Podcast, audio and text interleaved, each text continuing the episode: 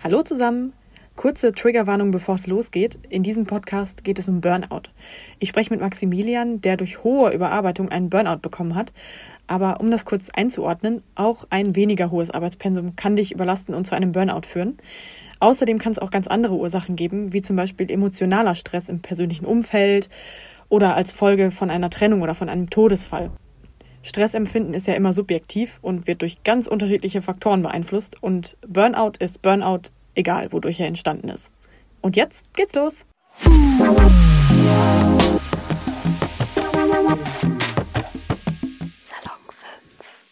Hallo zusammen, ich heiße Bianca und ich bin Reporterin bei Salon 5. In dieser Themenwoche sprechen wir über mentale Gesundheit. Wie wichtig es ist, sich nicht zu überlasten, das weiß auch Maximilian. Er hatte schon mal einen Burnout und darüber sprechen wir heute mit ihm. Hallo Maximilian, schön, dass du Zeit für uns gefunden hast. Ja, hallo, vielen lieben Dank, dass ich äh, eingeladen wurde.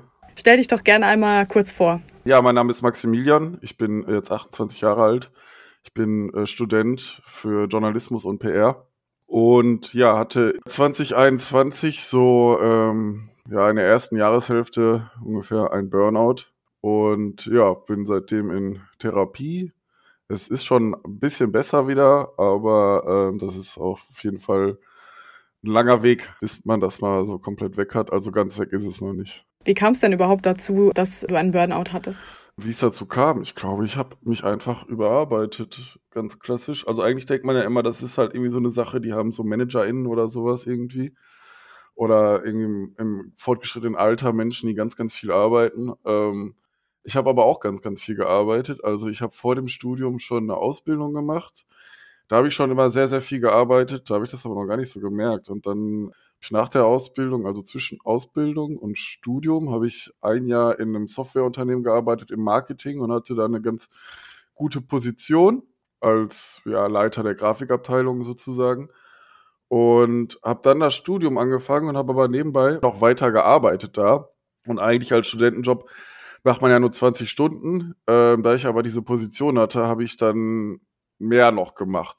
Dann war ja auch noch das Corona-Jahr, wo dann halt auch die Uni halt komplett digital war, meine Arbeit digital und mein Arbeitstag sah halt in dem Sinne so aus, dass ich morgens Uni hatte von 8 Uhr bis dann nachmittags und dann habe ich halt noch weiterhin bis abends direkt nach der Uni weiter am PC gesessen, jeweils bis 10 teilweise oder 11, um noch zu arbeiten. Und das war dann teilweise fünf, sechs Tage die Woche so und äh, war auch immer erreichbar auf dem Handy, also auch während der Uni für meinen Chef. Ja, und irgendwann war es dann so, dass ich dann, ich konnte nichts mehr lesen, also so hat sich dann der Burnout gezeigt. Dann, ne? Also ich äh, bin morgens aufgestanden, wollte was für die Uni lesen und dann ging gar nichts mehr.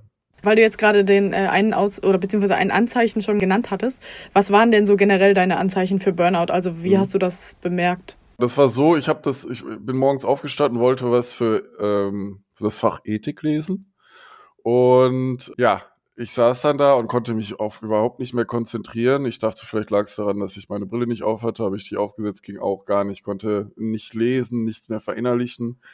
Dann dachte ich mir, nimmst du mal fünf Minuten Zeit, nochmal vielleicht einen Kaffee trinken.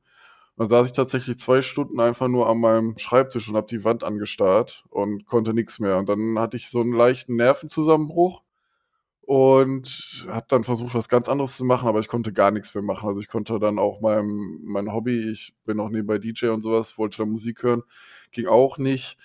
Ich konnte mich auf nichts konzentrieren, gar nichts mehr. Ich hatte depressive Verstimmungen dann bekommen und ähm, ja, Schweißausbrüche, teilweise. Ähm, also das hatte ich vorher gar nicht so. Ich kam immer sehr gut mit meiner, mit meiner Arbeit klar, aber auf einmal habe ich dann so einen riesigen Berg voller Arbeit gesehen wo ich nicht mehr wusste, wo ich anfangen sollte und, und, und. Und ja, dann hatte ich auch so innerliche Angst davor halt. Ne? Wie hast du dir denn dann geholfen? Also hast du es geschafft, irgendwie dann selber aus so einer, aus so einer Angst, irgendwie dann aus so einer Angstspirale rauszukommen? Was hast du dann gemacht? Also ich habe dann erstmal, natürlich, das, das mache ich immer, wenn irgendwas ist, habe ich erstmal die Mutti angerufen. Die hat mich dann erstmal so ein bisschen beruhigen können, ne, dass ich erstmal jetzt äh, den Tag Pause mache. Dann habe ich tatsächlich mit unserem Studiengangsleiter gesprochen dass ich halt äh, da vielleicht mal eine kleine Pause brauche gerade irgendwie. Der war da auch sehr, sehr äh, hilfsbereit. Dann ähm, ja, habe ich von der FH den äh, psychologischen Dienst kontaktiert. Das habe ich direkt gemacht. Ähm, kann ich auch nur als Tipp geben. Viele lassen sich ja mal Zeit damit und sowas, wollen sich das nicht ganz eingestehen, aber dann habe ich das gemacht.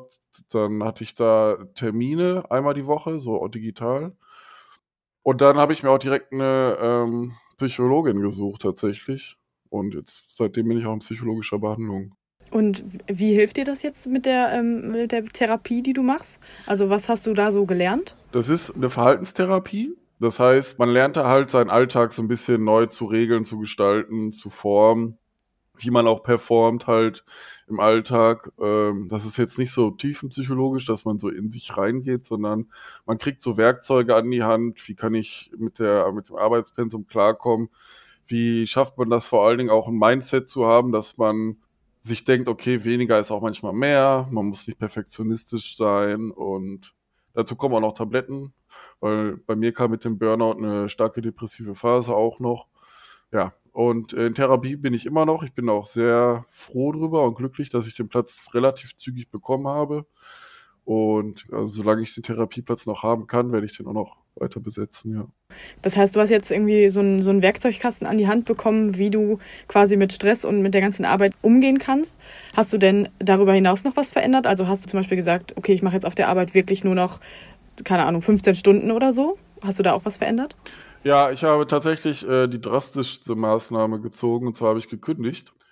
Und da war ich aber auch ähm, dann doch sehr froh über die Entscheidung. Ich hatte erst sehr Angst weil ich kam ja aus einem Anst äh, Angestelltenverhältnis und ich hatte mir natürlich so einen Lebensstandard schon aufgebaut. Und als Student muss man den natürlich dann sowieso erstmal ein bisschen runterschrauben. Und dann dachte ich mir, oh je, dann bist du arbeitslos. Als Student kriegst du ein bisschen KfW. BAföG hatte ich noch nicht beantragt.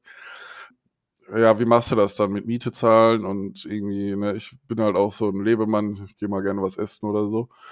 Ähm, ja, dann, also ich hatte mir das so drei, vier Tage überlegt. Dann habe ich tatsächlich gekündigt mein damaliger Chef war sehr umsichtig mit mir, hat das sehr gut aufgenommen, hat auch gesagt, ich kann immer wieder zurückkommen. Fand ich sehr cool von ihm.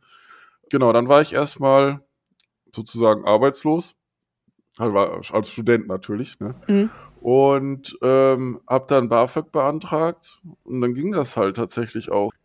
Hinzu kommt, dass ich ja ähm, auch noch mein Hobby des, des DJing als Gewerbe angemeldet habe und ich dadurch halt auch immer mal so ein paar Einnahmen habe. Und wenn du ein Hobby als Beruf machst, ist es ja nicht so sozusagen direkt ein Beruf, ne? Dann ist es nicht wieder dieser Arbeitsstress. Aber allein schon ähm, der Step, dass ich quasi gekündigt habe, war schon auf jeden Fall, da ist mir schon ein riesiger Stein vom Herzen gefallen, was ich vorher gar nicht so beachtet hätte, dass das quasi wirklich so ein ausschlaggebendes Ding ist. Ja, das kann ich mir echt gut vorstellen.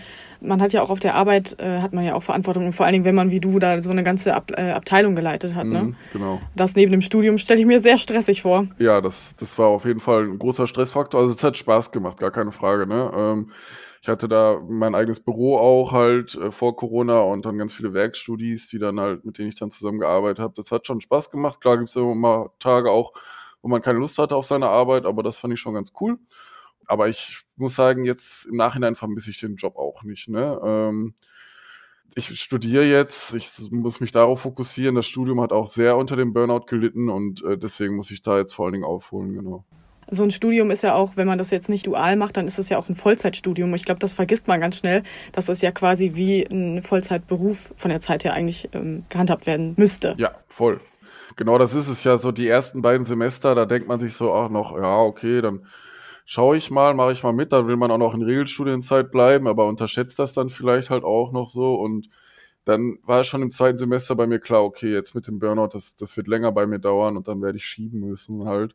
Und äh, wie ich vorhin schon sagte, war ich auch sehr froh, dass unser Studiengangsleiter da äh, mir auch einen Schritt entgegengekommen ist und mir erklärt hat, wie ich das alles machen kann am besten. Und ja, jetzt äh, werde ich auf jeden Fall zwei Semester länger auch noch studieren, aber äh, bin ganz froh über die Entscheidung, weil mhm. ich habe halt die Ausbildung vorher schon gemacht und ich habe nicht vor, einen Master zu machen. Der Bachelor wird mir hoffentlich reichen, ähm, um dann das später zu machen, was ich machen möchte. Und genau. Du hast jetzt gerade schon gesagt, dass dein Chef das ganz gut aufgenommen hat und auch, dass der Studienpreis, nee, der, wie heißt das nochmal? Der Studiengangsleiter. Der Studiengangsleiter, dass der das gut aufgefasst hat. Ähm, wie haben denn generell so die Menschen in deinem Umfeld das aufgenommen? Hast du mit denen darüber geredet? Mm, klar. Meine Mutter, die war natürlich sehr besorgt um mich. Ne? Die ist, äh, ähm, ich war immer das Nesthäkchen von ihr, weil ich habe zwei ältere Geschwister und so als Jüngster äh, ist man dann immer das Nesthäkchen gewesen. Ähm, meinem Vater habe ich das erst später gesagt, weil meine Eltern sind schon lange getrennt. Und mein Vater ist dann eher so auch der Malocha-Typ und all sowas, ne, so ein Ruhrpott-Mann, sag ich mal. Ohne es böse zu meinen. Dem habe ich das ein bisschen später erst geklickert, aber die haben das auch sehr gut aufgenommen. Meine Familie generell und auch meine Freunde, von denen ich sehr viel Rückhalt habe, durch die ich tatsächlich auch den Therapeutinnenplatz bekommen habe, glücklicherweise.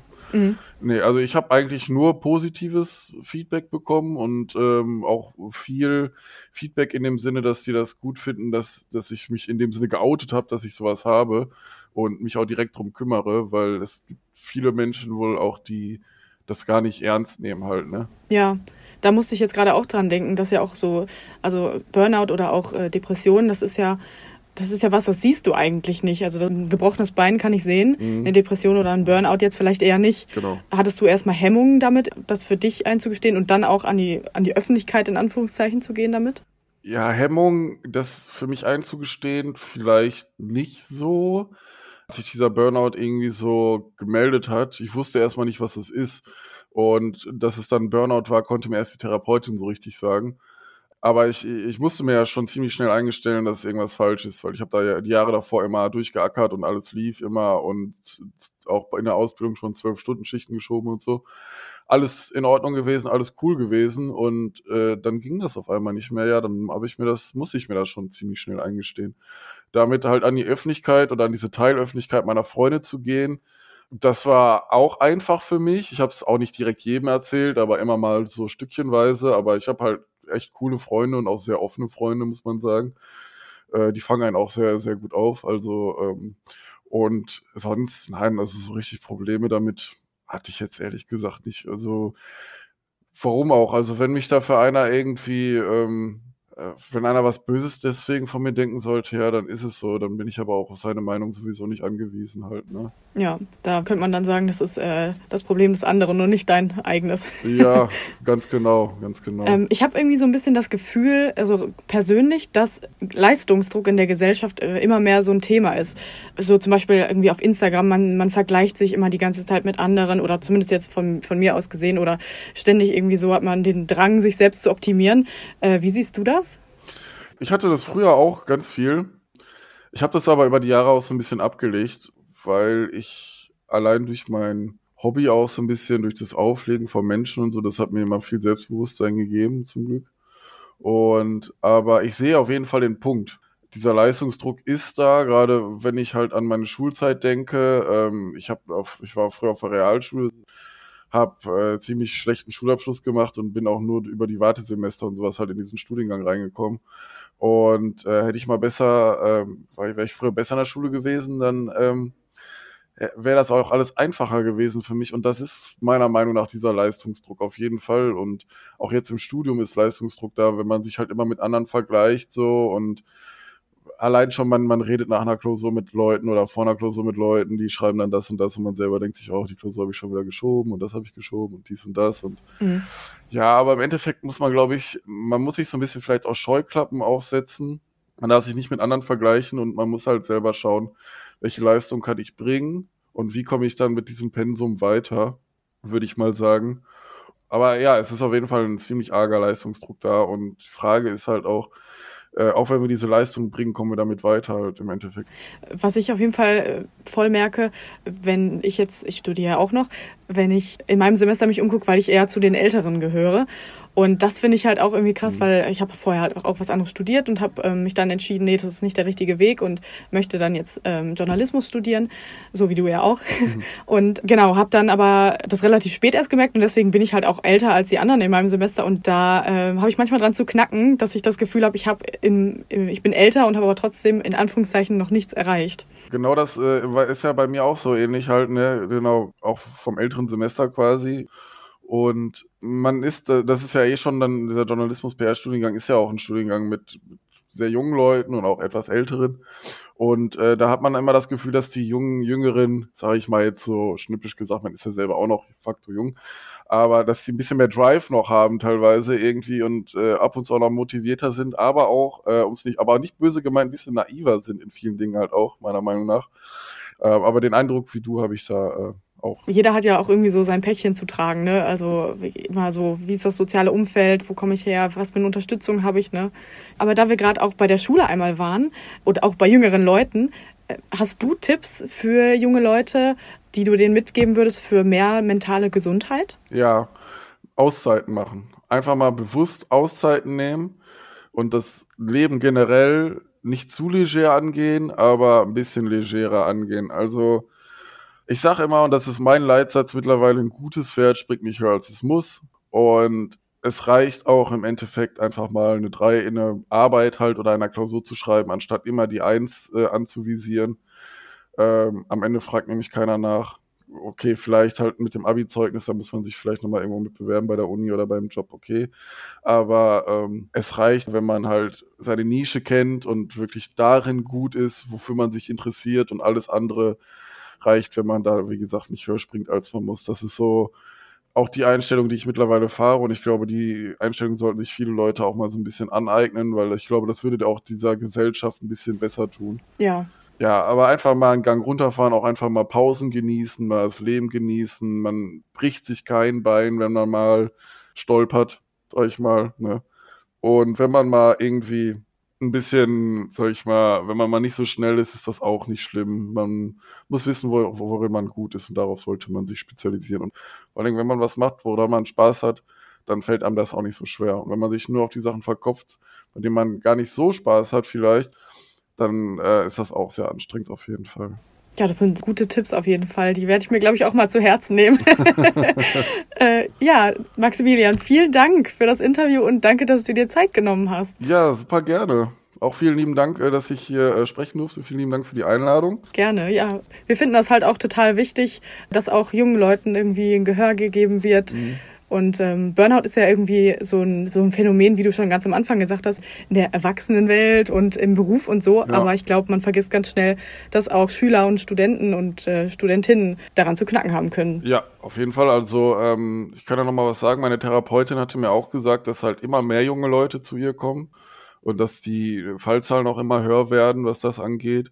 Die, das Problem ist halt immer, da gibt noch die Schwarzziffer dahinter, ne? Die Leute, die sich das nicht eingestehen wollen oder nicht eingestehen können, weil sie vielleicht auch noch gar nicht so das Mindset haben, okay, irgendwas könnte psychologisch mit mir nicht in Ordnung sein. Zum Glück ist es ja heutzutage halt auch in der, in der Zeitgeist, dass äh, psychische Probleme schon breiter debattiert werden, was auch schön ist. Ja, mal schauen, was die Zukunft zeigt und mal schauen, wie sich so die Gesellschaft daran dann auch verhält. Ne? Weil wir leben halt in Deutschland, wir haben halt eine ziemlich starke Arbeitsmentalität hier halt immer diese schaffe, schaffe Häuslebauer in dem Sinne. Und äh, das ist halt meiner Meinung nach leider aber auch ein Auslöser dafür, für, für Burnout, gerade bei, bei jüngeren Menschen. Und äh, ich würde sagen, dass gerade jüngere Leute es viel schwieriger haben als unsere Eltern zum Beispiel noch. Ja, das mit dem Druck ist auf jeden Fall, glaube ich, ein großes Thema. Ja. Vielen Dank, dass du uns äh, an deiner Geschichte hast teilhaben lassen und auch für deine Tipps. Also Leute, auch mal eine Auszeit nehmen, mal eine Pause machen und euch darauf besinnen, was macht euch Spaß und äh, was ist euch wichtig im Leben.